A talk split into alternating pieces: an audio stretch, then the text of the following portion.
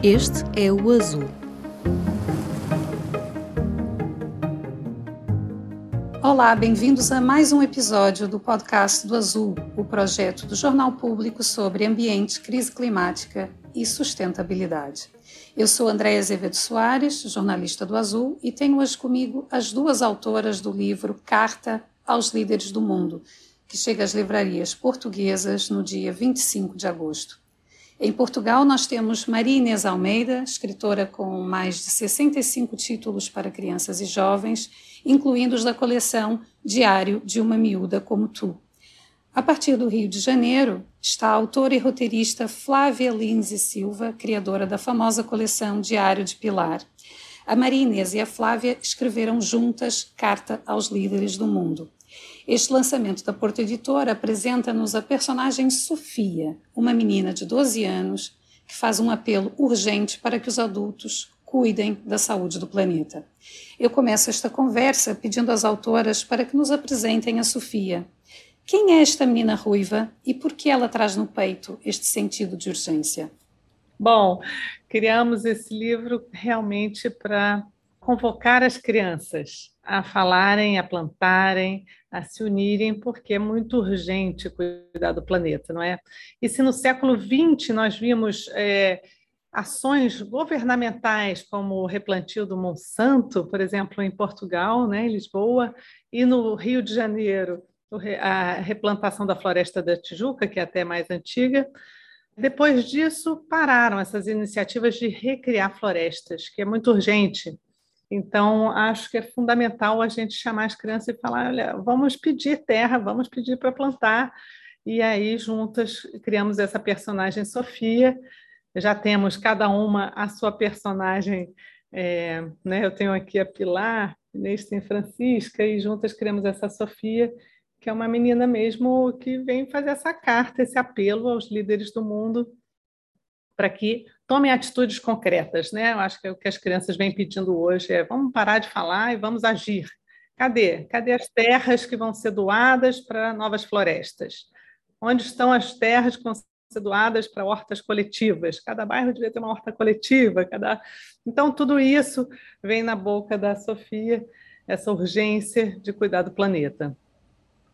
A Sofia ela não se limita só a ficar na esfera da preocupação, ela move-se para o terreno da ação, né? Foi por isso que vocês escolheram um formato epistolar. Quando a gente escreve uma carta, a gente espera uma resposta, né?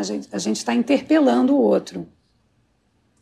Uh, nós escrevemos a carta, esta Sofia também é, ela tem uma certa diplomacia uh, na maneira como, como coloca as suas questões mas também para incentivar as próprias crianças a terem essa, essa voz, a terem essa força na caneta, a poderem escrever as suas cartas também e incentivá-las a essa mudança, a perceberem que também podem ser agentes nessa mudança, que também podem encontrar as formas um, que considerarem certas para ajudar a mudar o mundo. Este livro, antes de ser publicado em Portugal, já foi publicado no Brasil. Eu tenho curiosidade de perceber como é que o público brasileiro, uh, e nós sabemos que o público jovem, uh, crianças e jovens, é um público muito exigente, que diz o que pensa. Queria saber como é que este público reagiu à carta da Sofia. O público brasileiro está recebendo muito bem, está muito interessado também nesse tema.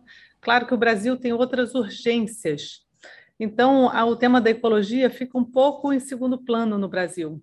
E hoje eu estou convicta que ou essa revolução verde começa pela Europa ou não vai começar por lugar nenhum. Porque no Brasil a urgência da fome é de tal ordem, a urgência da desigualdade social é de tal ordem, que o tema da ecologia parece um luxo. Então, ele nunca chega ao debate é, é, real, ele nunca chega às urgências que são necessárias. Então, é muito importante que esse livro, que essa carta, que essas cartas que vão vir a partir da nossa carta realmente se espalhem. Né? E eu tenho muita esperança que a Europa comece, de verdade, esse movimento verde. A gente bota muitas ideias no livro e as crianças certamente vão trazer outras. Mas uma que a gente coloca aqui, que eu gosto muito, é que que tal se os exércitos se tornassem exércitos verdes de plantação e não de tiros e armas e guerra? Mas que virassem os capacetes verdes da plantação. Se a Europa desse esse exemplo, se Portugal começasse com esse exemplo, né? E outra coisa muito importante é a gente pensar que árvores que replantariam, claro, e que árvores você tem de estimação, com que árvores você se relacionou na sua infância para querer replantá-las, né? No meu caso era goiabeiras, amoreiras e tal. Em Portugal, por exemplo, eu tenho um grande desejo de começar a plantar carvalhos, né? Porque Portugal era 80% carvalhos ou 90% carvalhos, e hoje restam apenas 3% de carvalhos em Portugal. Né? Então é urgente começar esse replantio para a gente não ver essas queimadas que todo ano voltam, né? e a gente mudar enquanto é possível. A, a preocupação da Sofia é muito ecológica, mas não só. A carta, por exemplo, eu vou ler aqui um excerto para terem uma ideia. Talvez o mundo também precise de um exame cardíaco detalhado. Suspeito que o problema esteja no coração. Como podemos negar terra, comida, abrigo a alguém? Como podem existir crianças a dormir nas ruas sem comida e sem ir à escola? Porque não enchemos as ruas de árvores de fruto e hortas coletivas? Como podemos permitir que morram pessoas que fogem de guerras e da fome ao atravessar oceanos em barcos insufláveis? Quando é que ficamos tão distantes uns dos outros? Portanto, são vários os temas, não é? Esta carta não é só também a parte ecológica, não é só o verde, uh, nós damos destaque a vários temas, a vários temas que estão na ordem do dia, a vários assuntos que preocupam as crianças, os adultos, e esta é uma carta que tem chegado também aos adultos, o que é muito bonito, não é? Porque nós às vezes fazemos livros a pensar nas crianças, mas depois, tal como os filmes para crianças também tocam os adultos, os livros para crianças também tocam os adultos. E, e por exemplo, na Bienal do Livro uh, de São Paulo, uh, foi muito interessante ver que uh, foram convocadas pessoas para vir ao palco, não é? Foram convidadas a vir ao palco e não vieram só crianças, vieram adultos que tinham coisas, que tinham mensagens a passar aos líderes, aos governantes, às pessoas que podem mudar. Um, entre as respostas que a, que a Sofia oferece no, no, no, livro, respostas ou possíveis soluções, ela cita o Campeonato Mundial de Plantação uh, e também ela uh, aventa a hipótese de ensinarem a plantar batatas, abóboras nas próprias escolas, não estarmos só a aprender um conhecimento teórico, mas também um conhecimento prático. Uh, como é que vocês chegaram a estas possíveis soluções uh, a quatro mãos? Porque, no fundo, são, são duas imaginações a trabalhar em conjunto. A nossa imaginação é muito fértil, não é, Flávia? Sim, sentamos para trabalhar juntas num café em Lisboa e fomos sempre trabalhando juntas a quatro mãos mesmo, e cada uma botando suas ideias e a gente vai somando. E realmente a gente se pergunta como é que a gente se formou sem aprender a plantar uma batata, né? Que coisa maluca! Como é que essa educação não passou pela horta? Eu acho que hoje as escolas estão repensando isso, estão introduzindo hortas, mas é fundamental a gente se relacionar mais com a terra, né? A gente entender de onde vem o nosso alimento, como é que a gente se relaciona com a terra e não ficar só nas teorias. E por isso também a gente propõe soluções, não é só questionamento, questionamento, né? Então, tem um momento do livro que a gente fala a melhor vitamina para o planeta talvez seja uma boa dose de florestas. Quantas foram erguidas nos últimos tempos? Estão plantando a Grande Muralha Verde da China, bravo, e a Grande Barreira Verde africana para conter o avanço do Saara, viva, mas é pouco. Precisamos de mais florestas. Por isso, nada vai deter o nosso grito reflorestamento mundial já. Quer dizer, então a gente questiona, provoca, pergunta, mas põe aqui algumas soluções também e que venham mais, e que as crianças pensem outras, temos que pensar criativamente. E essa questão de ensinar a plantar nas escolas, por exemplo, é uma resposta também à, questão da fome. Se formos pensar bem, se nós tivermos hortas comunitárias, nós conseguimos de alguma forma entrelaçar a justiça climática com justiça social também, não é? Eu tinha referido que o, o fato do Brasil neste momento estar a lidar com problemas eh, talvez mais prementes. Não é? Um, e isso me, me, traz a próxima questão que eu gostaria de, de colocar a vocês, que é, é, a geração que lê hoje os vossos livros, ela está a passar por experiências que, por exemplo, a, a minha geração e a vossa geração não passou. Essa, é, estamos a falar de leitores que uh, estão a viver a experiência de uma guerra, guerra na Ucrânia, que tem impacto né, no, no, sistema alimentar global, e aí tocamos na fome também, uh, uma pandemia e a, a crise climática, essas, uh, todos esses eventos que a gente já começa a ver através da, da, da seca, do aumento da, da temperatura. Vocês tratam parte desses temas na Carta aos Líderes do Mundo e a questão que eu colocaria é como tratar esses temas angustiantes na literatura para jovens e crianças? Eu acho que nós tentamos sempre escrever com verdade, falando das coisas como elas são, mas também passar uma mensagem de, de esperança e uma mensagem onde não vamos desistir, não vamos baixar os braços, vamos é fazer, vamos é mudar, vamos é ajudar também a mudar e não, e não estar à espera também uh, não ficarmos na posição de uma posição passiva, mas sim uma posição ativa, dar essa, esse lado ativo às crianças, a esta geração. O meu filho outro dia perguntava-me, ah, precisamente, não é? São tantos os temas como, como referiu, uh, mãe, mas tu achas que daqui a uns anos, uh, quando eu crescer, vai existir mundo? Vai existir o planeta Terra? E eu acho que é, que é um bocadinho esse lado passa, não é, na cabeça dos miúdos, onde é que isto vai?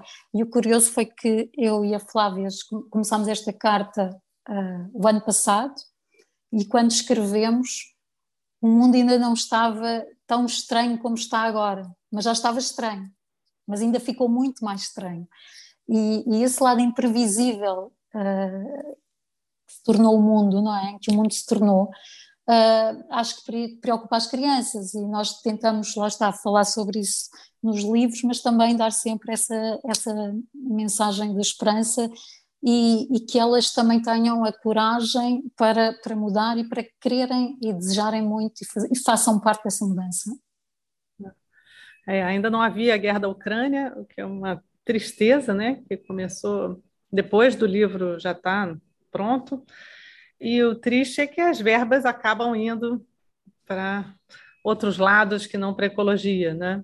Então é muito importante mesmo as crianças brigarem, lutarem, entrarem nas causas que são importantes para elas. Mas é exatamente isso que a Inês falou. A gente sempre quer dar uma ponta de esperança e, e falar, vamos lutar juntos, né? Vamos lá, ainda é possível, é possível mas não parem de lutar, né? não fiquem esperando uma solução cair do céu. Vamos elencar soluções juntos? Então, é uma convocação aos jovens para que eles tomem atitudes, para que eles não fiquem apenas dando um like, achando que isso vai resolver. Ah, gostei, ou se manifestando só é, eletronicamente. É, é, é, preciso ter ações concretas. Então, é isso também que a gente a, a, conclama os jovens a, a agirem. A Maria Inês, uh, salvo erro, é mãe da Francisca e do José, espero não estar a errar nos nomes, e a Flávia é mãe da Paloma. Eu tenho curiosidade em saber se a maternidade mudou o vosso olhar para as questões ambientais. No meu caso, não. Eu acho que não, não acho que seja a maternidade que, que vai uh, modificar o meu olhar para esta questão e outras questões um, e acho que devemos sempre apostar numa educação mais sustentável, uh, sendo mães, tias, primas, avós, um, passa muito por, por termos sempre algo a dizer uh, às crianças que estão à nossa volta, independentemente de sermos mães ou não. É, no meu caso, me deu uma urgência assim é, de querer plantar com a minha filha. Então, a gente até mudou de Lisboa para Cascais para ter mais espaço e para ter uma varanda que seja para plantar, plantar, plantar. É, eu acho que também passa por aí a, a educação hoje, se aproximar da terra, mas eu acho que em todos nós está essa urgência, né? essa sensação de que precisamos agir, fazer algo pela natureza muito mais urgente do que parecia antes. Né? Então, é, o que está acontecendo aqui na Amazônia também é muito urgente, né? Assim, eu tenho um livro que é o Diário de Pilar na Amazônia, em que inicialmente era apenas uma contemplação da Amazônia, uma, uma viagem, uma aventura, e uma sensação de encontro e maravilhamento com a Amazônia. E agora eu reescrevi esse livro porque eu acho que é tão mais urgente, é tão urgente a gente é, fazer algo e pedir para parar realmente as queimadas. E acho que agora o mundo está numa urgência maior. Realmente a gente está chegando num ponto do não retorno. Não é possível a gente ficar só no discurso. Acho que a gente tem que partir para ação. Sem dúvida. Maria Inês e Flávia, muito obrigada por esta conversa tão uh, gostosa e, e, cheia de esperança. Eu agradeço também por terem trazido a Sofia para o podcast do Azul e eu termino este episódio precisamente com as palavras da Sofia. Um, cuidar parece ser a palavra mais importante deste século. Obrigadíssimas duas. Desejo boas leituras. Espero que esta carta aos líderes do mundo tenha boas respostas Obrigada. Muito obrigada. obrigada. Uma entrevista conduzida por André Azevedo Soares às autoras Flávia Lins e Silva e Maria Inês Almeida. As ilustrações do livro Carta aos Líderes do Mundo são de Fábio Miraglia. A apresentação acontece em Portugal a 9 de setembro, ao final da tarde, no stand da Porta Editora, na Feira do Livro de Lisboa. E agora as nossas sugestões para explorar no site do Azul. O jornalista Daniel Dias esteve em reportagem na Reserva Natural de Allendale, na Escócia. Aqui a floresta está a ser replantada e a mão humana está a intervir para devolver o equilíbrio ao ecossistema. Por exemplo, com o abate de veados, estão em maioria devido à ausência de uma espécie predadora. Além da reportagem sobre este projeto de rewilding nas terras altas escocesas, leia também a entrevista com o conservacionista Paul Lister, proprietário da reserva natural que o Azul visitou. Enquanto isso, a Cláudia Carvalho Silva foi ouvir alguns dos investigadores presentes na conferência da Semana Mundial da Água, que acontece até 1 de setembro em Estocolmo, na Suécia. A seca é um dos temas em foco e as notícias não são muito animadoras. A seca que está a assolar a Europa está a caminho de ser a mais grave nos últimos 500 anos. As temperaturas elevadas e tempo seco na Península Ibérica em particular devem continuar até novembro.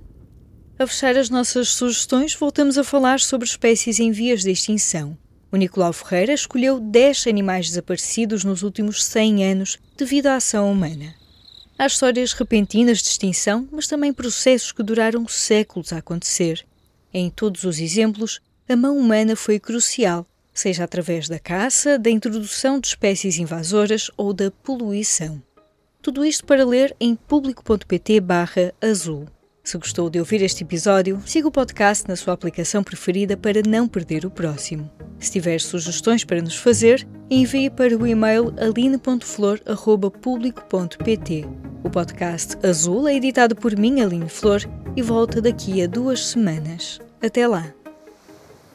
O público fica no ouvido.